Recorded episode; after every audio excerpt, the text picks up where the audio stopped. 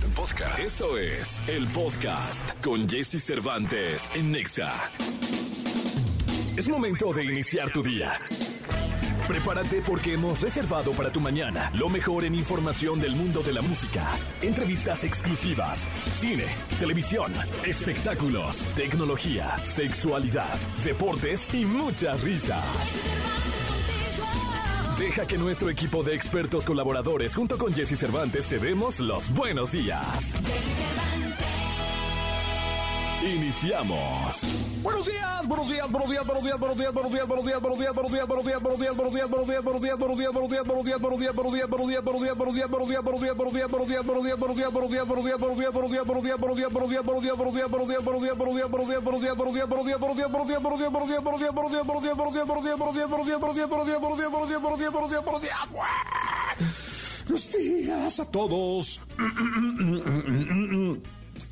Buenos días, buenos días a todos. 6 de la mañana con dos minutos, arrancando actividades de este lunes, lunes 3 de septiembre de, de, de qué tal de septiembre.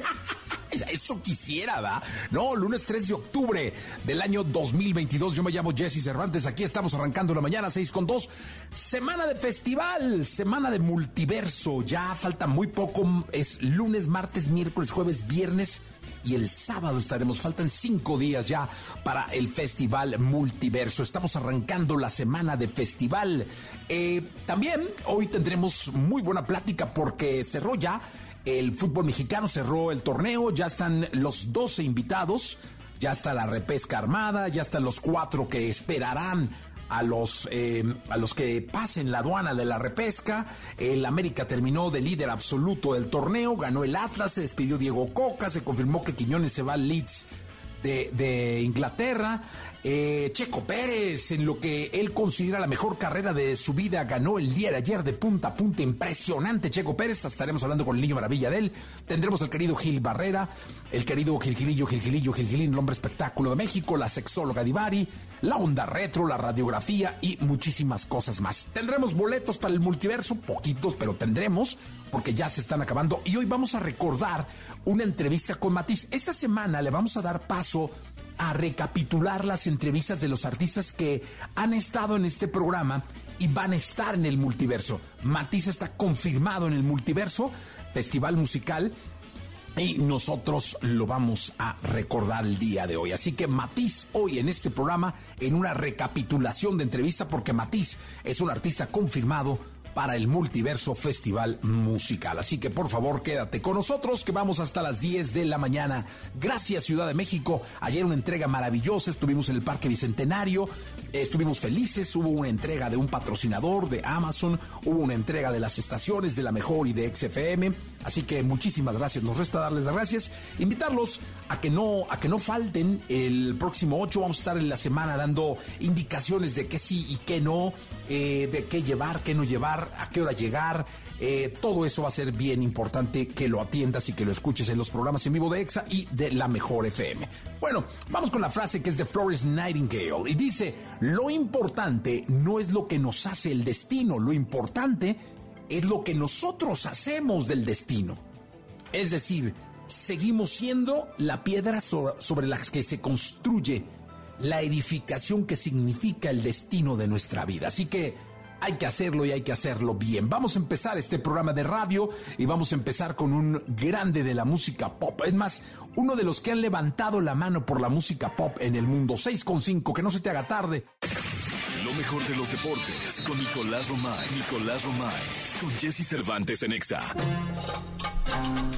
Señores, señores, eh, directamente de Qatar, de Doha. Eh, ya con su cabello, cabello. Ahí está el cabello. Eh, Otra vez, cabello, cabello. Ahí está amarrado el camello junto al, bolero de aquí de la esquina, señoras señores. Está cansado ya. Está cansado el camello.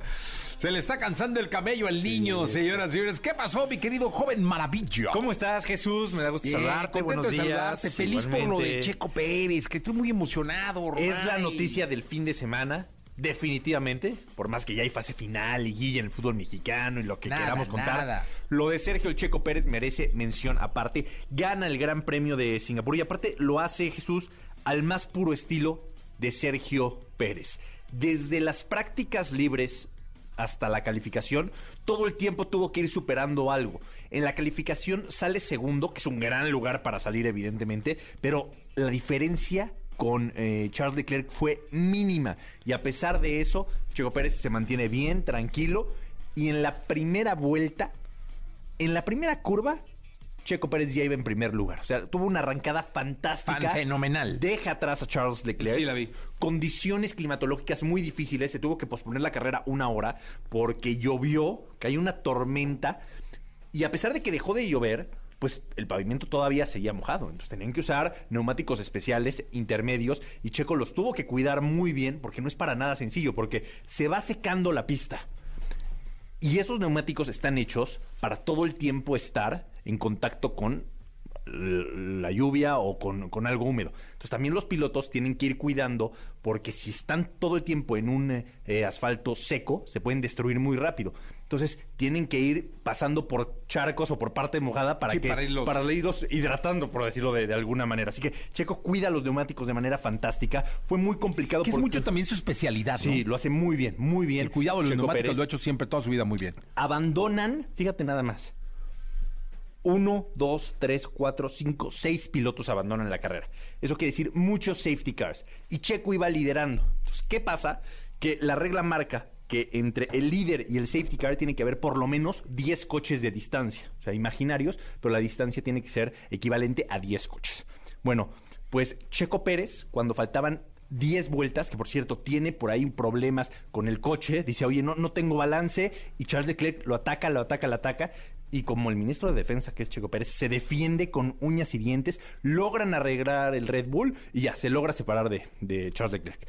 Y le dicen por radio a Checo, Checo, te pueden sancionar con 5 segundos porque no respetaste los 10 coches de distancia con el safety car sácale más ventaja a Charles Leclerc, que en ese entonces estaban a dos segundos. Le tenía que sacar por lo menos cinco segundos. ¿Qué quiere decir esto? Que las últimas vueltas, Checo, en lugar de preocuparse porque no lo rebase Charles Leclerc, por cuidar las llantas o por todo el entorno que era muy complicado, se tenía que preocupar por sacarle más de cinco segundos al segundo lugar, que es un Ferrari que venía volando, ¿no? Pues Checo Pérez cierra la carrera brutal, brutal le saca más de 5 segundos, le termina sacando 8 segundos aproximadamente a Charles Leclerc y así después de que termina la carrera festejan tan a comisarios, así que a la dirección, vámonos.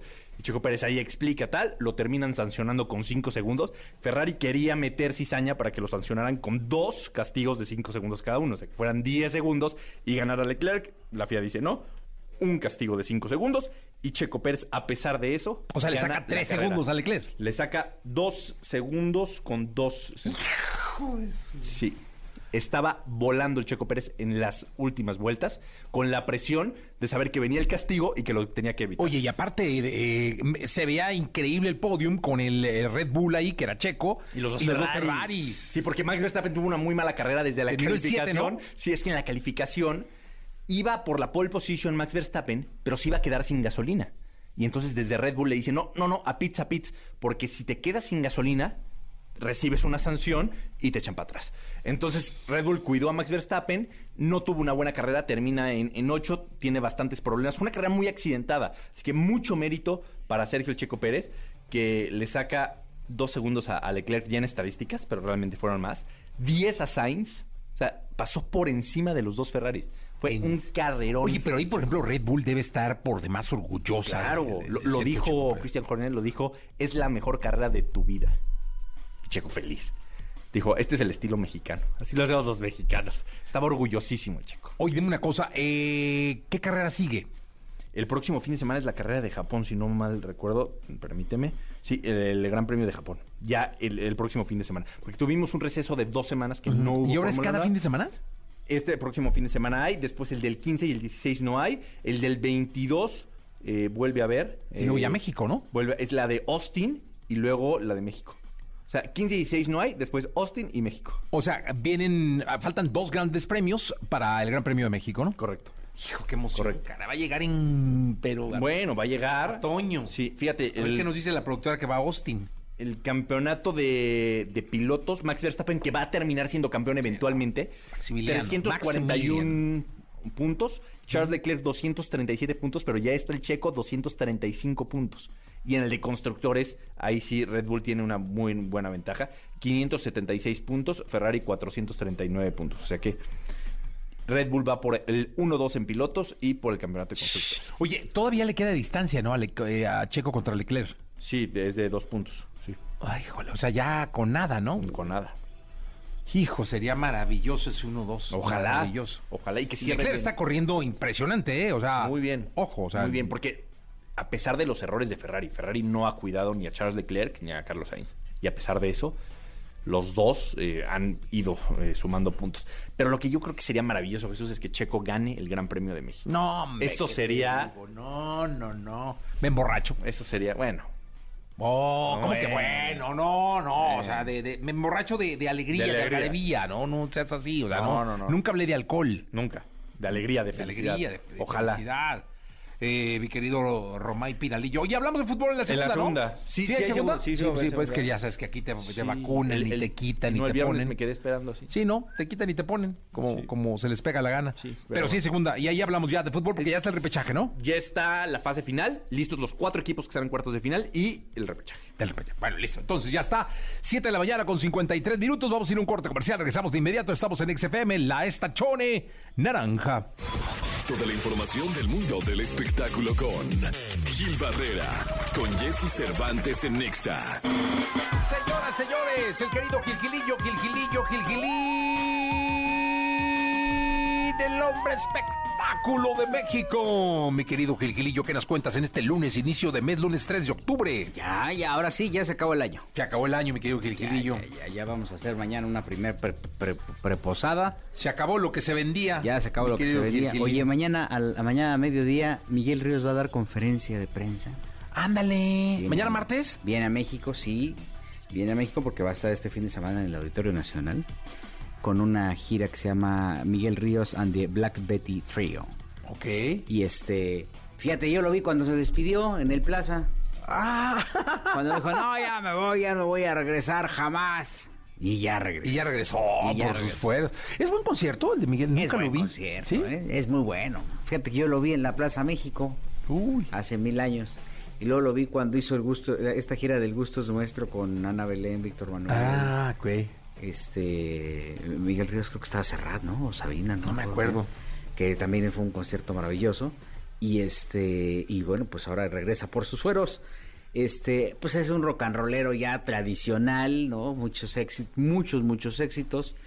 Este, obviamente el clímax, pues siempre es cuando canta Santa Lucía, ¿no? A menudo me recuerda. Sí, sacó un disco con Big Band hace algunos años que también lo, lo este, pues le da un sentimiento muy especial. Y bueno, pues ahora regresa eh, a la Ciudad de México. eh, pues, eh, siempre es una presentación que vale la pena.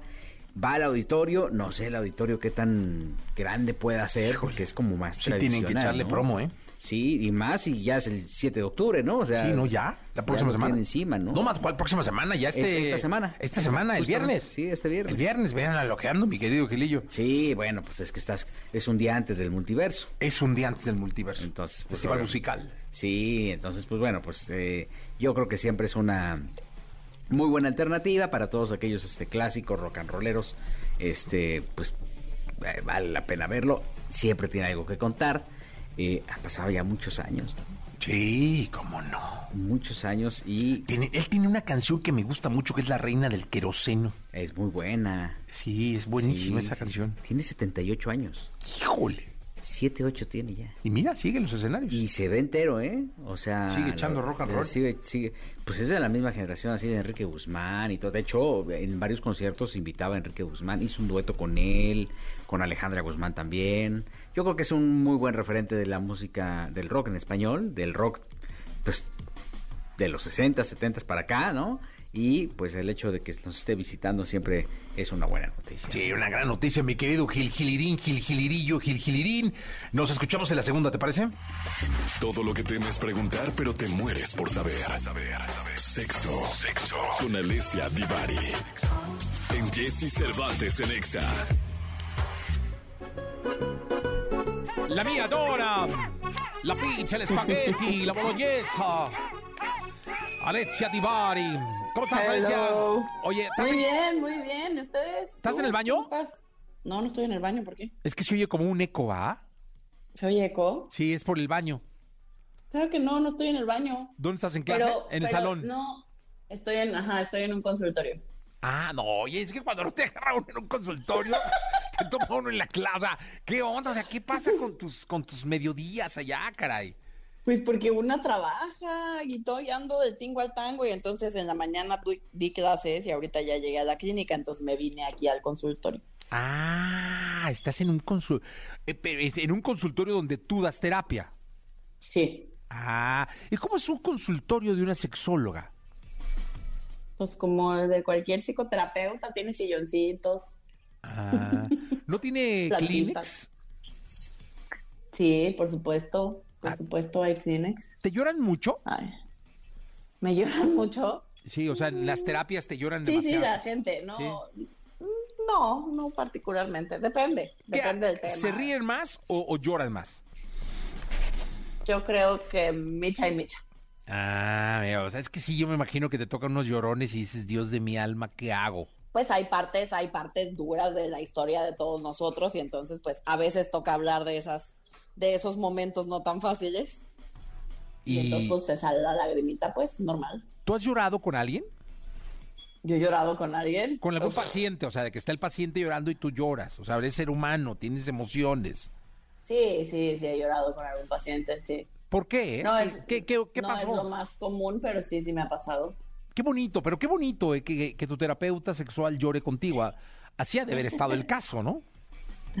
Bueno, pues es que hay veces que, no, no, las veces que he llorado no forzosamente han sido, o sea, algunas sí, como de escuchar la historia y de, pues de son, hay historias muy difíciles y muy duras, pero también y sobre todo lloro mucho, o sea, lloro mucho, se me escurre mi lagrimita cuando me conmuevo de lo bien que van, o sea, que me cuentan que ya lograron algo que querían o que así, digo, ¡ay, qué bonito! Ah, eso está increíble porque te denota una sexóloga sensible. ¿Viste? Yo soy bien sensible. No, no soy eres, bien sensible. no eres bien sensible, eres sensible. Soy bien sensible. Aunque no me creas. ¿Y cómo le fue al vato el fin de semana? No, está risa y risa, yo creo que bien, ¿no?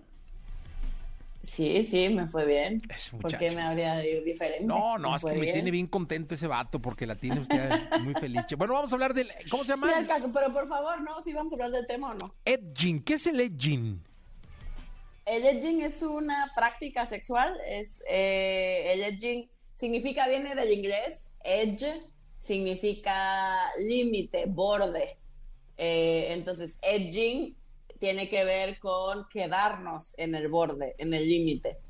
Eh, y entonces una práctica sexual donde el chiste de lo que se trata es de llegar a la frontera, al borde, pre-orgasmo, para parar y volver a empezar.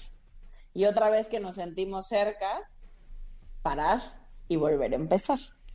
Anda. Eso es el edging. El edging es cuando prolongamos el llegar al orgasmo. O sea que estás ya casi, ya casi, ya casi, ya casi. Paras. Respiras.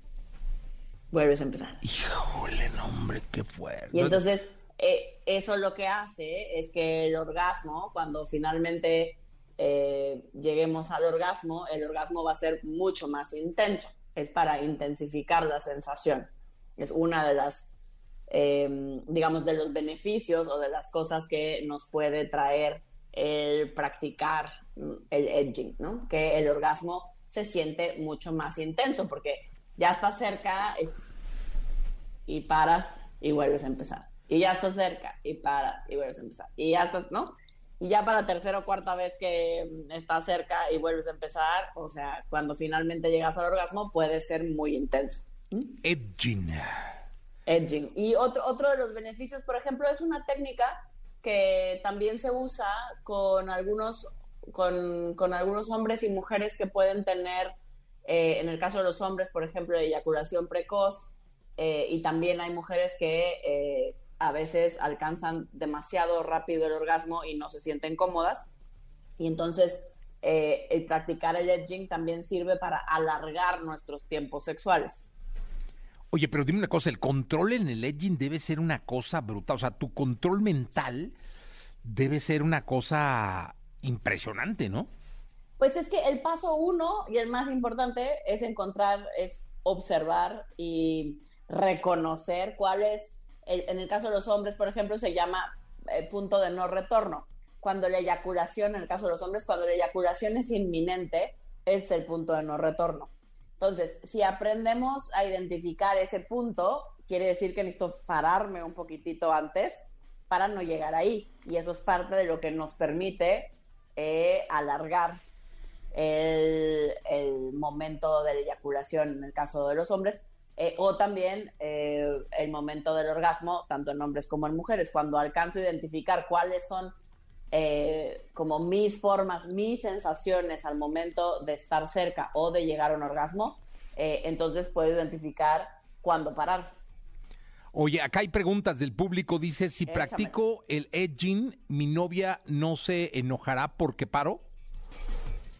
Es una práctica acordada. O sea, si paras así de sin son ni son, ¿no? Y no preguntas y no avisas, pues puede que se moleste, o sea, porque ya estaba cerca del o sea, orgasmo. De pronto está por llegar y tú, espérame tantito, voy a hacer edging, me dijo la sexóloga. No, hombre, Exacto, no, son prácticas, son prácticas que van acordadas y que si las quieren practicar y quieren, sirven también para explorar nuestra sexualidad, para explorar nuestros, eh, cómo funciona nuestro cuerpo de manera particular, cuáles son también, por ejemplo, porque hay muchas mujeres específicamente donde la práctica del edging puede no ser tan benéfica en el sentido que eh, a las mujeres, por ejemplo, que les cuesta trabajo alcanzar el orgasmo, habrá mujeres donde si paran, sea un break deal, ¿no? O sea, sea un, sea un freno irremediable, pues, ¿no? Que hasta dentro de un muy buen rato podrán volver a retomar eh, la excitación. O sea, hay mujeres que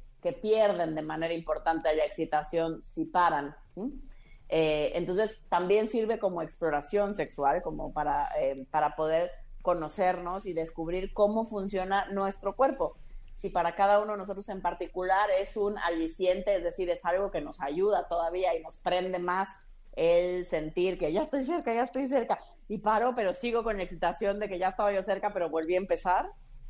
Eh, o si soy de las personas a las cuales rompe con todo el encanto y me apaga completamente y, entonces ya para volver a empezar otro día con más calmita porque ya no me mantengo excitado o excitada.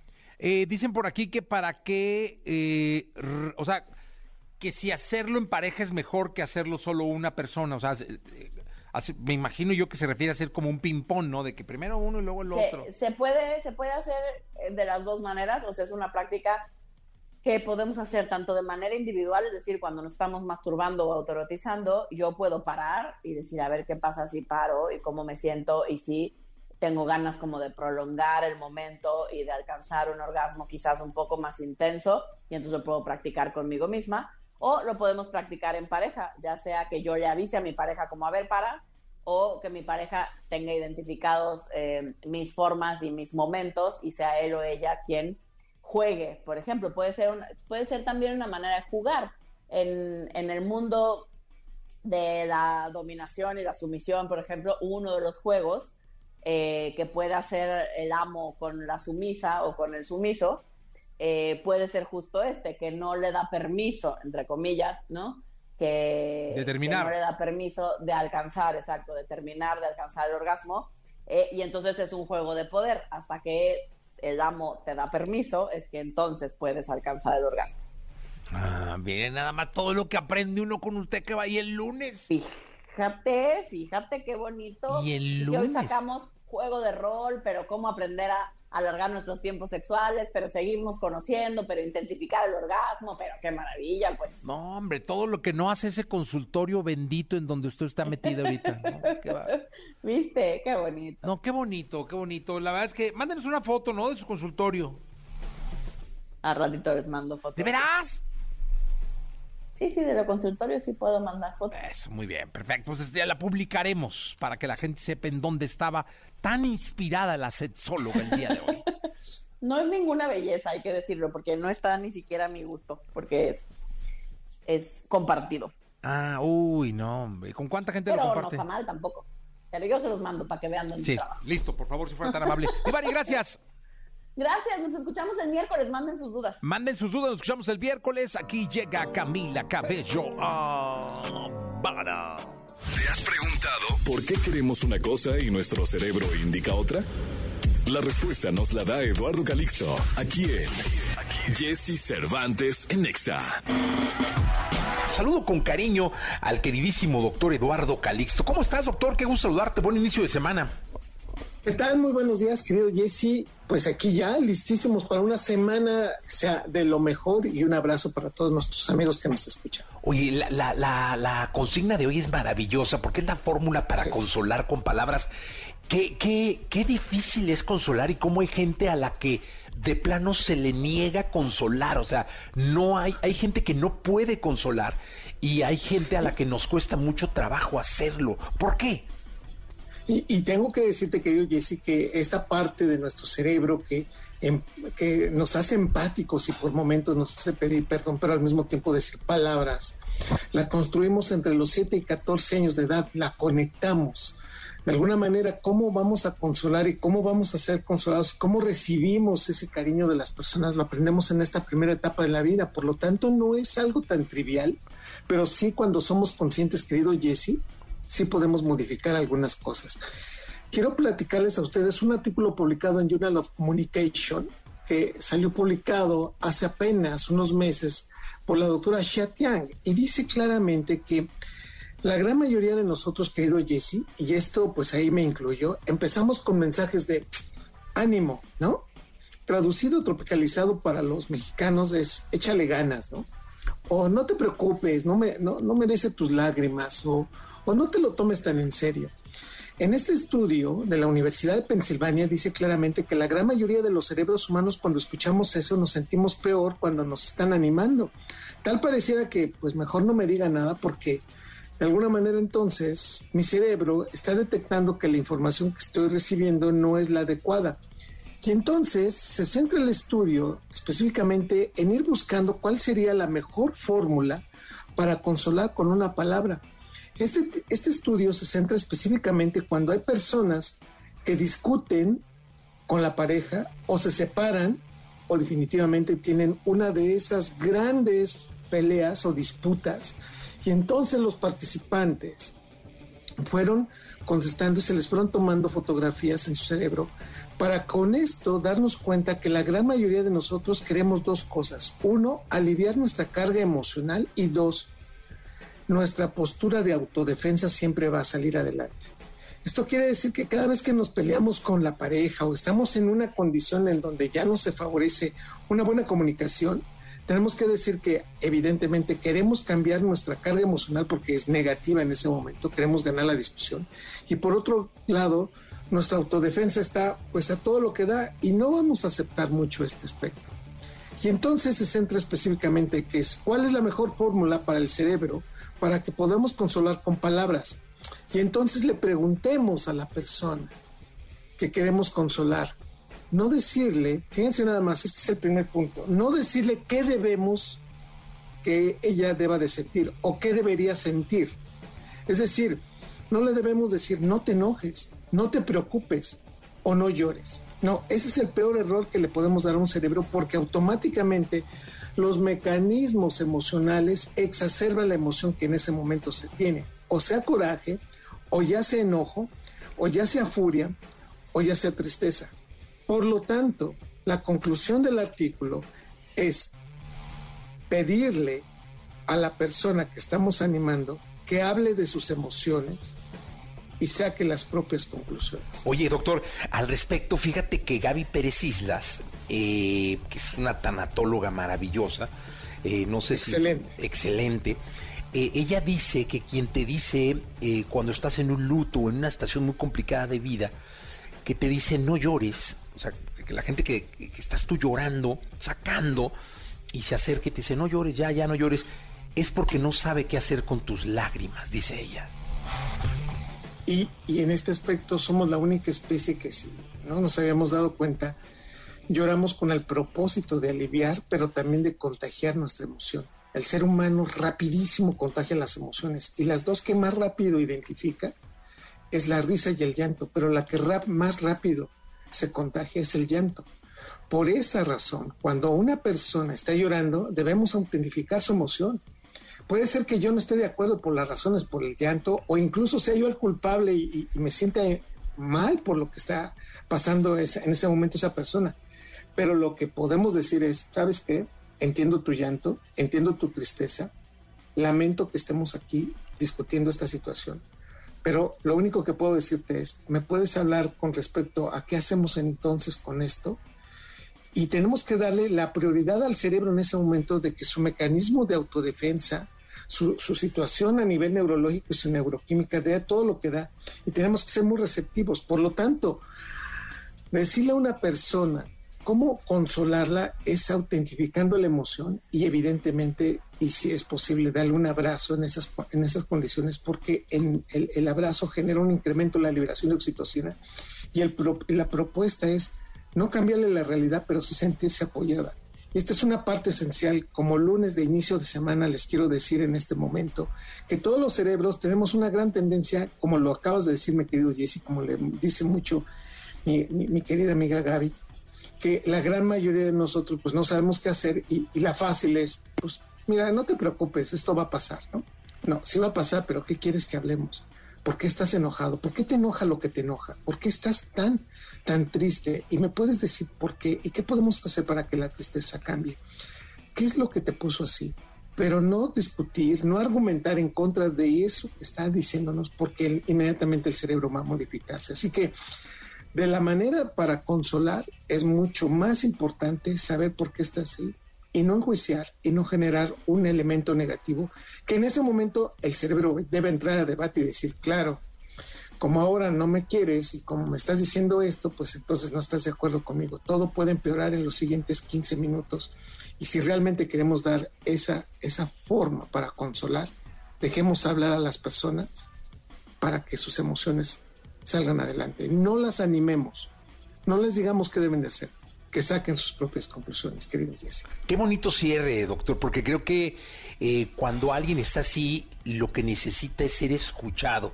Y qué bonito cierre porque dices, dejemos hablar a las emociones de las personas y dejemos que saquen y saquen y saquen y estemos ahí para escuchar y para retroalimentar. Qué bonito. Doctor, eh, te agradezco mucho, que tengas una gran semana. Toda la información del mundo del espectáculo con Gil Barrera, con Jesse Cervantes en Nexa. Llegó el momento de la segunda de espectáculos. Está con nosotros el querido Gilquilillo, Gilquilillo, Gilquilín. El hombre espectáculo de México. Mi querido Gilquilillo, ¿qué nos cuentas? Vaya fin de semana, mi Jesse, vaya fin de semana. Primero, se da a conocer que el programa Ventaneando ya no se va a transmitir a las 3 de la tarde como era su horario habitual. Ok. Ahora es a la una. a la una. a la una, la cara de todos. sí, todos nos quedamos así. ahora sí que, ¿cómo que a la una, Gilillo? ¿Quién sabe? Yo, ahora sí que yo, ¿qué te digo? Yo creo que ahí en, en Azteca Adrián Ortega debe tener un asesor de imagen, ¿no? Pero de mm. imagen televisión, porque flaco favor le hicieron a la Chapoy. El A la una. Oye, ¿no se, no, ¿no se sacó de onda la señora Chapoy? Pues creo que sí está un poquito como molestita, ¿verdad? Básicamente. Es que a la una es muy complicado. Pues es un horario bien difícil. Le están dando un, una bala en el pie, ¿verdad? Sí, ¿qué onda? Sí, pues a la una de la tarde. Mira, yo, yo tengo mi teoría. Eh, tú sabes que son eh, horarios de producción, ¿no? Este, eh, pues vamos a, de las 7 de la mañana a la 1 de la tarde, ¿no? O a las 2 de la tarde, sí. ¿no? Todo un, un eh, pues un horario muy, muy claro, de 8 a 1, ¿no? Pues yo creo que por ahí va el tema, por ahorrar costos, ¿no? Porque dijeron, bueno, pues es que nos sale más, más caro producir después de las 3 de la tarde porque es otro turno, ¿no? Tú tienes televisión en vivo desde la mañana hasta mediodía. Ok. Entonces ahí tienes un... Yo creo que eso fue. Está rarillo, va. en la tarde mandarlo así. Y ya están ahí los promos y todos traen una cara así de... Ah, pues sí, nos vamos a la una. A ver, dime una cosa, la una es horario, tú, que eres experto en eso, Gil y yo, ¿la una es horario televisivo? O sea, ¿sí es horario de, de, que la tele esté prendida? Fíjate que sí. Ah. O sea, sí es un horario, es un horario... De, de, ama de casa debe ser, ¿no? Es un horario de ama de casa, es un horario que puede promediarle a Azteca eh, pues eh, un incremento arriba del, del, medio millón, que es lo que promedia Ventaneando, porque no hay nada. Oye, pero no es la hora donde salen los chiquillos de la escuela. Eso sí. Pues ahí las señoras están ocupadillas, vaya la- recibiendo chiquillos. las novelas con mayor audiencia se transmiten entre la una y las 4 de la tarde. Ah, o sea, sí, sí es estratégico ese movimiento. Pues no lo sé si sea tan estratégico, porque en Azteca realmente nunca han sido muy estratégicos, que digamos. Que digamos. ¿no? Ahí se mueven por el tema del billete y ahí dicen, bueno, pues aquí estamos gastando más, este, aquí hay que arreglar este asuntito. Y mm, para darnos una idea, por ejemplo, vamos a agarrar un rating ahí cualquiera de jueves. El jueves a la una de la tarde estaba transmitiéndose, o se transmite, Venga la Alegría. Venga la Alegría 3, porque ya ves que... Y promedió 474 mil. O sea, es tratar de rescatar la última hora de Venga la Alegría, que es malísima. O sea, en términos de audiencia, pues por más que quieran ayudarlo, no. Ok. Enfrente, a la una de la tarde, está Cuéntamelo ya. Ah. Cuéntamelo ya, tampoco ha sido un programa de gran audiencia, 800 mil. Entonces vamos a suponer que de ahí le roba un poquito, un piquito de un lado y un piquito del otro, puede tener un crecimiento a 600, pensando positivamente. En imagen estaba Qué chulada, ahora está Rocío Sánchez Azuara, que tampoco le ha ido nada bien, pero de esos piquitos puede ir levantando. ¿Dónde está el enemigo a vencer? En las caricaturas. Porque, por ejemplo, Pingüinos de, Madagal- de Madagascar, Madagascar. Bob, Esponja, Bob, Bob Esponja, Hotel Transilvania, que los transmiten a esa hora, pues sí, son... son Es que, ¿sabes qué? Salen los chiquillos y los ponen a ver la tele, ¿no? Sí, pero a la una todavía no salen, ¿no? Ah, no salen, no Salen van. a las Entonces dos. las mamás. Ok, Lo que puede haber es que pueden existir retrasos de las mamás por los chiquillos, ¿no? Porque el horario de las 12 del día a las 2 de la tarde es de compañía. La televisión matutina es de compañía, es de que tú le prendes ahí Sí. Y entonces ya estás oyendo ahí que están opinando y que están ahí Pero y es- los volteas a ver, ¿no? Ok. Entonces, este, lo que sí está bien complicado es romper el hábito. Sí, claro. El hábito de la audiencia de que ya sabía que a las 3 de la tarde tienen su programa de espectáculos. ¿Puede favorecer a Gustavo? Sí. ¿No? Puede tener un Ah, porque Gus queda solo. Porque él se queda a las 3 de la tarde. Pero te voy a decir qué es lo que más me preocupa. Que todo el mundo le está moviendo al espectáculo, al entretenimiento, principalmente en medios electrónicos. En la tele, nada más, en el radio, ¿no? En la tele. Porque me da la impresión, voy a decir a lo mejor una barbaridad. Y es algo que he analizado ayer, por ejemplo, parte del insomnio que tuve fue eso. Siento que está perdiendo rentabilidad los, los programas de espectáculos de televisión. Ándale, ¿quién? Ese es, ese es nota, ¿qué leí yo, eh? O sea, yo lo que veo más allá de que muévele aquí, súbele acá, pues revisa su carta comercial y fuera de las llévese este y no compra este refri, ¿no? Que no, este por 200 pesos y además llévese unos boletos para ver a Go, ¿no? Ajá. Son los únicos anunciantes que hay. Las grandes marcas como antes en la época dorada de Ventaneando, donde estaban apostándole las pues que las cosmetiqueras, que, que la- las vendedoras de catálogo y eso, ya no están en el espectáculo. Entonces, a mí, para mí la lectura, más allá del tema de la audiencia o de la estrategia, es que está aminorando la rentabilidad en los programas de espectáculos en la televisión. Hay muchísimas opciones. O sea, todo lo que tú pudieras ver, que los Jordis, ¿no? Que eso te quita. Que los Jessys, ¿no? Que las Oye, entrevistas. que te voy a decir una cosa. Ayer vi el, el, de- el capítulo de Jordi con Pandora. Qué bueno está, ¿eh? Ah, es que la verdad es que mira, Qué bueno está, qué bien ya lo hace. Jordi. Te voy a decir una cosa, cuando empezaba Jordi yo le decía, y cuando se te acaben los artistas, ¿qué va a pasar? ¿No? Pensando un poco en, en expandirse, digo, al rato pues tú puedes entrevistar al presidente de El Salvador y vas a, y, Sí, y te claro. va a ir muy bien, ¿no? Y la verdad es que lo ha hecho con una maestría ah, Espectacular. absoluta, o sea, son 52 artistas que tiene al año. Oye, y esa entrevista trae un millón novecientos mil views. Sí, de, de kickoff, o sea, de, de- Sí, de- sí, sí, sí, inicio, sí. O ¿no? sea, wow. Ya está. Entonces, todas estas alternativas que tienes con los eh, programas que ya están constituidos, que ya están saciando esa necesidad de la audiencia, de darle lo que el artista quiere sin filtros, como lo hacen aquí contigo, repito, como lo hacen con Jordi, con dos opciones, tres opciones más, creo que eso sí está golpeando a los programas de chismes. O sea, ya, ya, no, ya no es necesaria la cita a las 3 de la tarde o a la 1 o a las 6, a la hora que eran los, los horarios de espectáculos, para ver este qué te va a decir tu artista favorito. Ahí está, por ejemplo, la audiencia de Gustavo Adolfo es más alta en el programa de entrevistas que en el programa de chismes de diario, ¿no? Entonces yo lo que sí veo y mi lectura es que algo está pasando, que está dejando de ser rentable y que por eso lo están moviendo como sea. Pues mira. Se van a volver como programas de compañía, sí. Las revistas matutinas, por ejemplo, los, los índices de audiencia más altos los tienen en la mañana los, eh, los segmentos de espectáculos, porque son segmentos de 15 minutos, no más. Entonces, se está transformando y atribuyo el cambio de Ventaneando más allá de un tema de audiencia, que evidentemente lo deben de, de- de- de- de considerar, a un tema de hábito de consumo. Pues mira, vamos a ver qué tal. Suerte, ¿eh? Para Ventaneando. Siempre la ha tenido, la verdad es que... Y, la- y la han hecho muy bien. Estuvieron a las clásico. 6, los movieron a las 4, luego los movieron a las 3, luego los regresaron a las 4. Pues es- ya la Siempre experiencia de. Pati Chapoy yo creo que es evidente y le va a ir, le, le va a ir muy bien y creo que en ese afán del, del reto profesional va a decir, pues cómo no me tiene que ir bien, ¿no? Y hará lo que tenga que hacer con tal de reactivar ese horario que es un reto maravilloso. Sí, siempre. Left and Right, Charlie Puth y Jungkook. Gracias, Gilillo. Hasta el día de mañana. Buenos días a todos. Buenos días. Lo mejor de los deportes con Nicolás Romay. Nicolás Romay.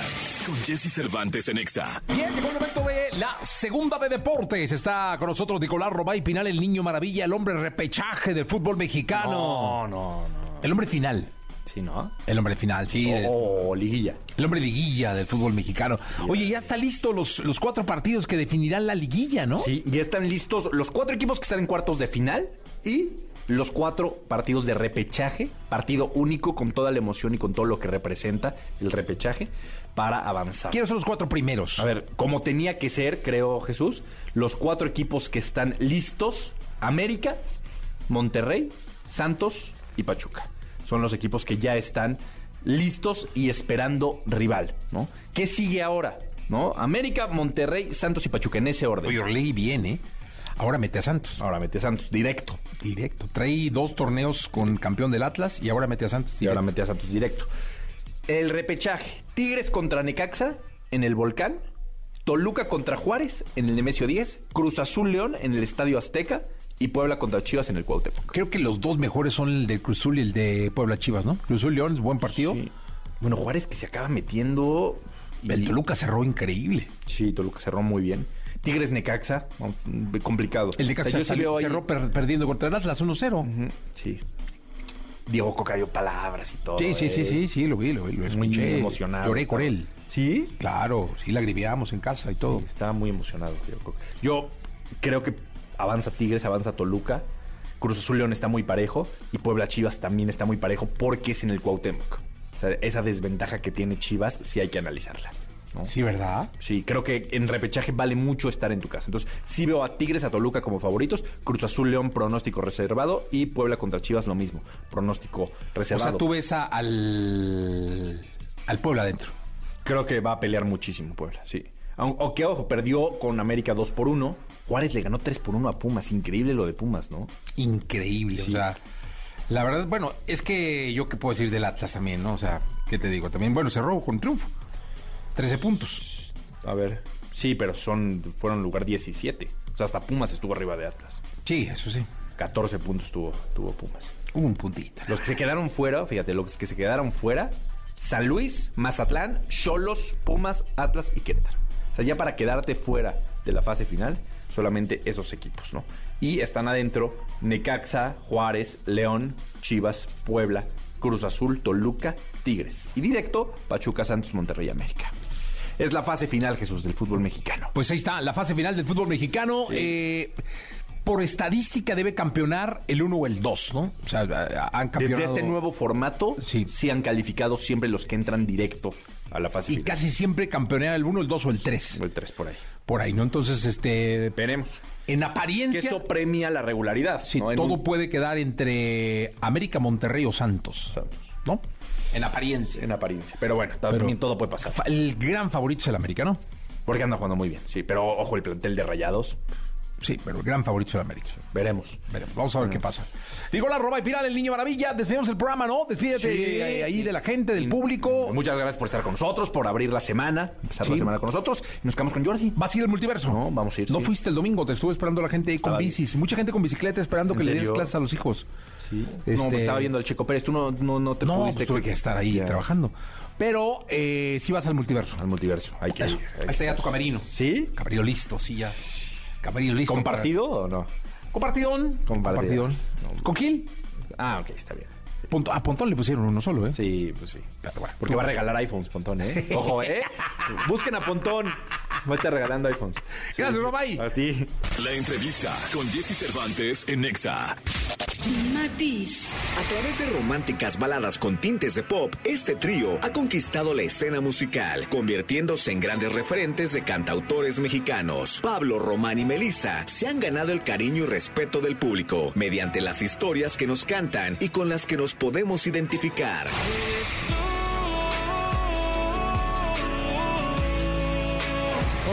Aquí con Jesse Cervantes. En Exa, a pocos días de escuchar en vivo a Matiz en el Festival Multiverso, nos enlazamos con Román. 9 de la mañana, 12 minutos. Viqueo Román, ¿cómo estás? Mi querido Jesse, increíblemente bien, emocionado de lo que se viene el sábado, ¿eh? Oye, felices de que van a estar con nosotros el próximo sábado. No sabes cómo la gente los ha pedido cuando hay entregas de boletos, cuando tenemos contacto con el público que viene a ver la forma en la que va a entrar al festival. Este, ¿cómo quiere y cómo ha crecido Ma- Matiz en cariño con el público, no? La verdad es que gracias a muchos de ustedes y a toda la gente que nos, nos ha permitido entrar en espacios, eh, hemos notado que ha crecido eh, cada que nos presentamos en vivo, hay más gente, ¿no? Entonces creo que, que eso es algo muy bonito, algo que nos alienta y nos anima para seguir haciendo la, la música que nos gusta. Oye, además este, este festival que, eh, que es el multiverso, donde van a estar el próximo, el próximo sábado, que combina perfectamente el pop, el urbano, la banda, el norteño, el tumbado, eh, en una cita que pretende ser familiar y de pura diversión. Que hagas ajo, eh, la neta que hagas ajo para la gente que va a tener la posibilidad de escuchar lo que está pasando en la música realmente ahorita, ¿no? Que es esta mezcla que a veces hasta antes no hacía sentido, hace como 10 años, 5 años yo creo, y ahora es algo que está sucediendo por todos lados y qué cool, qué cool que Exe a lo mejor lo haga y que la gente pueda ir el sábado. Eh, nosotros encantados de estar ahí, va a estar bien perro la neta. No, seguramente va a estar perrísimo y además, este, pues el cantar entre la arrolladora, la adictiva, el Commander, Mike Towers y ser como los representantes del pop y de, de, de, de- de esto que hacen ustedes, porque ya están funcionando también mucho el género popular, ¿no? Sí, sí, sí, o sea, estamos haciendo este que nos gusta llamarle popteño, que es esta mezcla de, melodías, canciones, letras un poquito poperas con una instrumentación ahí norteñona, regional, eh, todo con mucho respeto a los dos géneros, pero pero la verdad es que se trata de divertirse y creo que este festival lo, lo es igual, ¿no? Entonces nos sentimos muy emocionados de, de ser parte y sentimos que cabemos perfecto ahí. No, pues qué bueno, mi querido hermano. Oye, te agradezco mucho que nos tomes la llamada. ¿Te parece si recordamos la entrevista que tuvimos con todos ustedes, con todos los matiz, cuando vinieron acá a cabina? Me parece perfecto. Ya está, Román, un abrazo grande, nos vemos el sábado. Abrazote, muchas gracias, abrazo. Gracias, 915. La entrevista con Jesse Cervantes en Nexa. Qué placer tener a Matiz con nosotros. Esta mañana clara de inquieto Lucero. ¿Cómo están? Oye, qué gusto saludaros. Eh, Melissa, ¿cómo estás? Estoy bien. Eh, este, como que ya no estaba tan acostumbrada. Ahorita yo sé que vamos a cantar. Eh, se va a cantar, claro que se va a cantar. Sí, y señor. estoy un poco nerviosa porque ya nunca cantamos temprano, Jessy. Esto ya nunca sucede. Quítame esta duda. Pero Jessy. por ti, Eso. Pero yo tenía una duda ahorita que llegamos. Según yo, habíamos venido a. O sea, no hace dos años. según- no hacemos promociones de hace dos años y cacho por la pandemia, ¿no? En vivo. Pero según yo, habíamos venido a la cabina a algo hace un, entre un año. ¿No te acuerdas tú? No, hombre, pues si yo soy el que cumple 54 años, no ustedes. Para que veas. Sí. Ah, me estoy ¿tú viendo sí otra habías vez de venido, Román. Yo vine con el Capi. Estoy viendo a través de ti. Sí. Sí. Como siempre. Estás cumpliendo sueños a través de mí. Cumpliendo sueños a través de ti. Eh, oye, qué honor. ¿Cómo han estado? Fueron dos años muy extraños para todos como sociedad, para ustedes los artistas que viven en un escenario, en un estudio, pero que se alimentan mucho de la gente cuando los ve, los canta. Eh, me imagino Sí. que fue rarísimo. Rarísimo. Fue, o sea, creo que está, se ha pasado muy rápido. Ha pasado un año muy extraño, dos años muy extraños. Una temporalidad, por así decirlo, hablando específicamente musical, para no meternos más profundos. Eh, fue raro para nosotros, como para todos seguramente. Pero, ya sabes, al principio, en cuanto empezó, eh, luego, luego, vamos, hay que sacar montones de música. Nosotros fuimos de los que no quisimos hacer nunca shows lives. Nunca nos llamó la atención hacer, un, o sea, quitando como marcas y cosas así. Así de que uno de que Matiz vende boletos en vivo, nunca lo hicimos, nunca nos llamó la atención. Pero sacamos un montón de música, sacamos un disco en pandemia, hicimos un montón de música, sacamos, hicimos colaboraciones. Ya que empezó medio a, abrir un poquito los ojos, hicimos una colaboración con los Mau y Ricky. eh, luego sacamos una colaboración con el Canín León.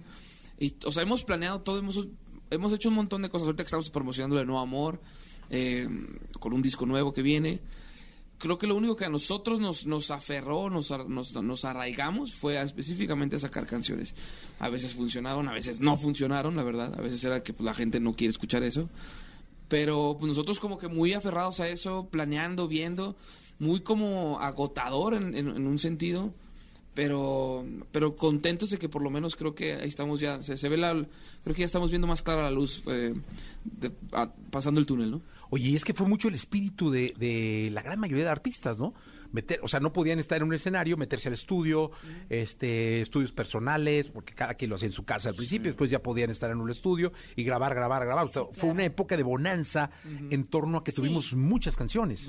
Eso sí, totalmente fue una época en la que creo que todos eh, decidimos hacer música y ser más creativos. Creo que la etapa de, de adaptación fue como lo raro. Creo que estábamos haciendo música, pero se sentía como quisiera estar dando shows y no puedo estar dando shows. Y, y también, como dice Pablo, como que sacábamos canciones y de repente era como que a esta le fue bien, a esta no le fue tan bien, como que este... ¿Cómo lo miden?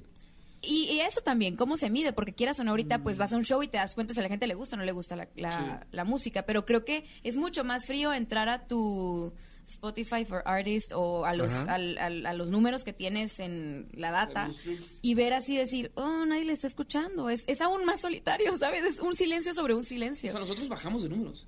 Llegamos a bajar de números, claro. Traíamos después de, no me acuerdo cuál canción sacamos, estábamos muy bien en, en Spotify, así como en- en números, y bajamos, ¿eh? Bajamos con pandemia, o sea, la gente nos odió en pandemia. No, pero ¿Eh? gente, gente que escucha. Estuvo aquí Dulce, justo, eh, no Dulce María, sino Dulce. Dulce, ajá.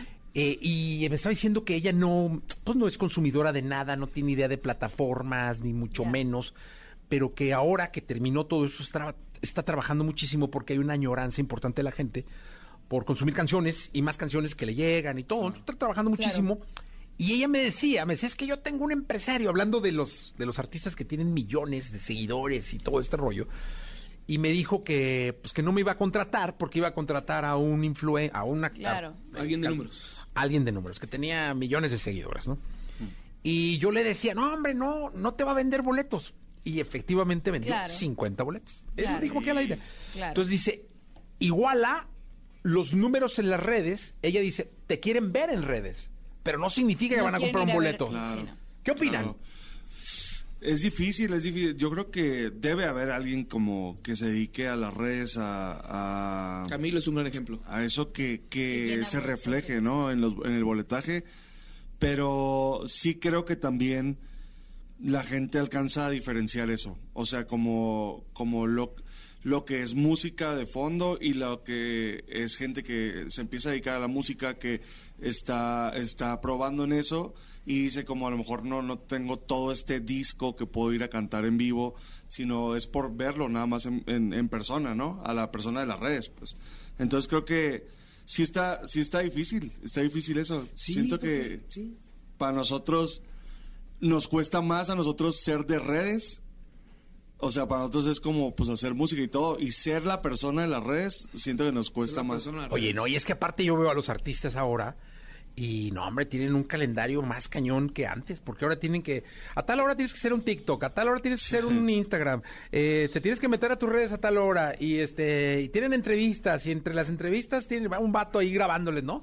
A ver, salúdanos si está, quieren. mira, ahí está. Yo tengo una teoría. Ah, ahí está el vato. Ahí está el vato grabando. Ey, Ochoa. Yo tengo una teoría que después de pandemia, justo lo que- por lo que decían ahorita, yo siento que, que después de la pandemia, de que hubo tantas canciones, que fue, tú creo que más que nadie, tú que, que conoces perfectamente la industria, fue- fue un- un- un- una oleada in- más que nunca de canciones. O sea, era- no, podía, no podías entender cuán- cómo tantas canciones salían cada viernes. Es una locura.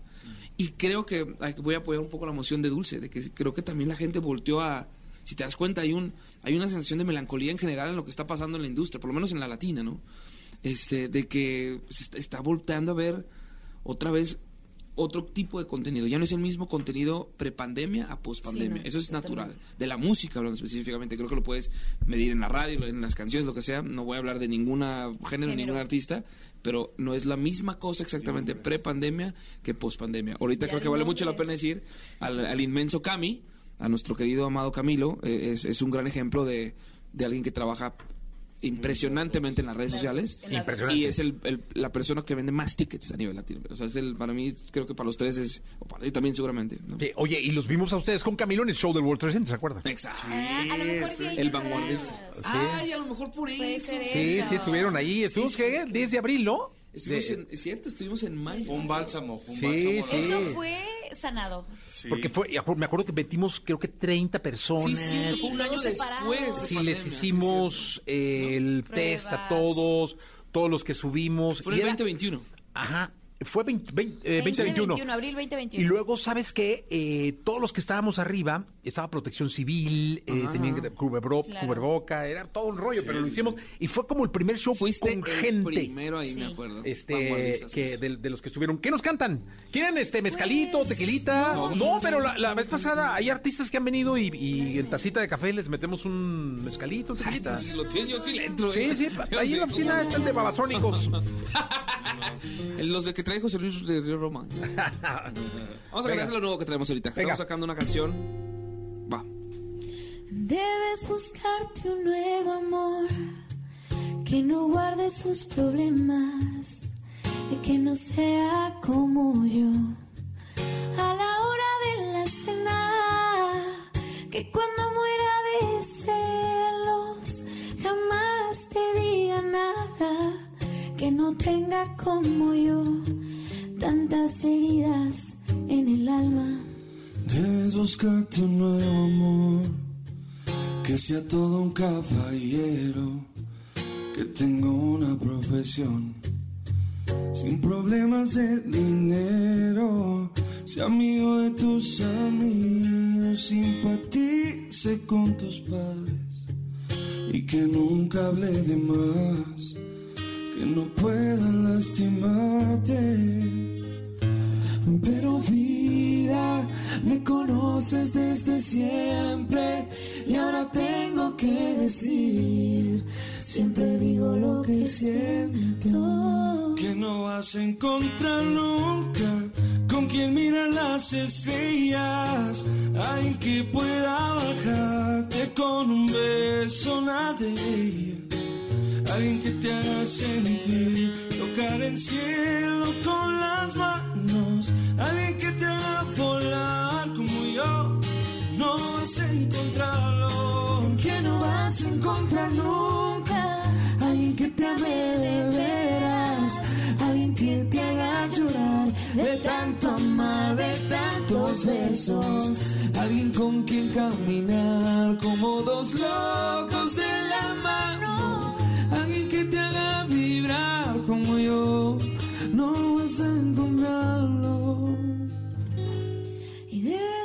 Buscarte un nuevo amor que no guarde sus problemas y que no sea como yo. A la hora de la cena, que cuando muera de celos, jamás te diga nada, que no tenga como yo tantas heridas en el alma. Qué buenos son, caray.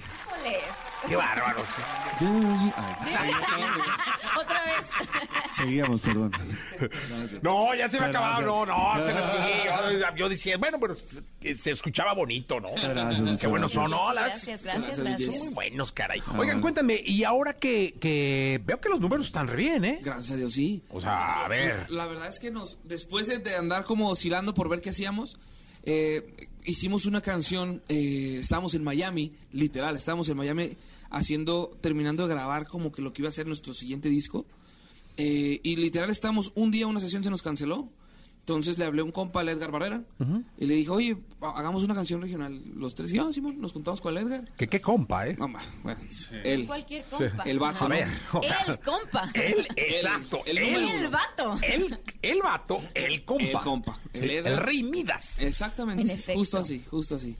Eh, entonces, pues obviamente fue, eh, nos, nos juntamos los cuatro, hicimos, hicimos una canción regional, pop, regional pop, eh, y estuvimos pensando ahí planeando como, ay, ¿tú para quién la ves, Edgar? La chingada. Y en eso ya, él, él consiguió el teléfono de, del Karim León. No lo conocíamos, no conocíamos a Karim, tal que estuvimos hablándole, escribiéndole. De ahí del estudio. No, después de eso, porque estuvimos pensando como qué, qué podíamos hacer, ¿Quién más había de candidato? los plebes del rancho Los plebes. los plebes, este, como que estuvimos viendo ahí, eh, fue el principio porque Edgar fue que nos dijo los plebes, porque nadie, como en ese momento el cariño ya estaba empezando a, a despuntar, pero como que todavía no era como el tan main como lo es ahorita, ¿no? Entonces, como que lo, lo encontramos, lo- le lo mandamos la rola al tamarindo, su manager, y pues le encantó. Entonces estuvimos tres meses, eso estoy hablando como por ahí de mayo, abril, como medio eh, tratando de cuadrar la fecha de hacer la canción. No, un día literal, me acuerdo perfecto, 28 de julio, nos fuimos para Hermosillo, ahí grabamos la canción, grabamos el video y nos gustó tanto a todos, incluyendo la compañía, a todos, que el Karim quitó algunas cosas, nosotros cambiamos de lo que íbamos a sacar. Este fue el sencillo el 10 de septiembre del año pasado. Y gracias a Dios creo que la rola le fue muy bien, la verdad, le fue muy bien a la canción. le fue. Nos, nos, o sea, del- sin lugar a equivocarnos, creo que es la canción más importante que nosotros hemos sacado. Porque también está Edgar Pereira ahí, el Rey Vidas, ¿no? Este, y, y la verdad, muy emocionados y, y nos gusta mucho el regional. Hicimos este, nos, nos gustó tanto lo que pasó, como que nos sentimos tan cómodos nosotros porque somos del norte, pues, lo tenemos de toda la vida, que dijimos, oye, ¿por qué no hacemos un, un disquillo? Hacemos un, un- un guiño, un homenaje a todo esto eh, en vivo y todo. Entonces, a- estamos promocionando esta canción, que es un cover, la de Transas, en versión regional, que pues, pues, está por salir pronto el disco.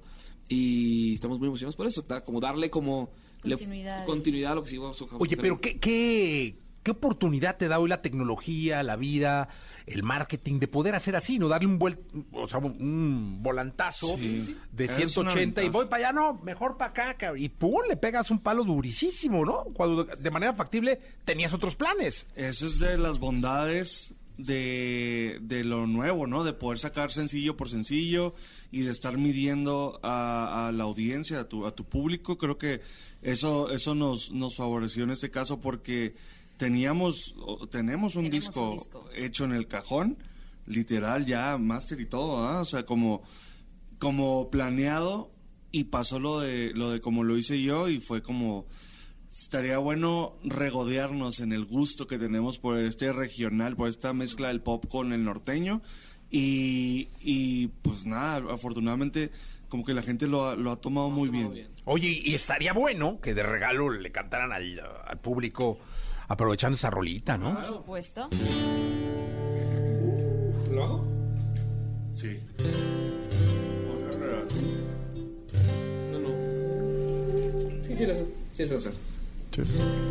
Unos ajustes. Dame los Por la hora. Los ajustes de la hora. Por la hora, por la hora. Mejor cerrar los ojos cuando tú pasaste y abrirlos la primera vez que me besaste para ver tus intenciones y tomar precauciones. Debí decirle al corazón que no te necesita. Pero no me ayudaste siendo tan bonita. Andaba distraído y haberlo sabido. Estaría sufriendo como estoy sufriendo ahora. Lo que tú me hiciste fue un abuso a mi persona. Yo tan inocente que jamás tomaba. Ahora este dolor no me lo quita. Esos ojos que te vieron ahora no más lloran. Da coraje que ese amor por ti no me abandona. Y el que traiga ganas de perderse en el alcohol. Que se enrede entre tus brazos como lo hice yo. Mm.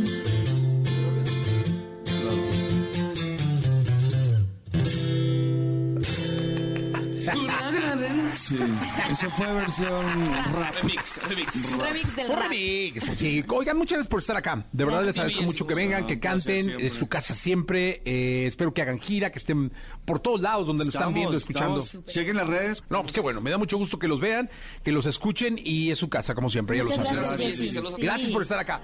Tantas heridas en el alma. Debes buscarte un nuevo amor, que sea todo un caballero. Escuchaste el podcast de Jesse Cervantes en Exa.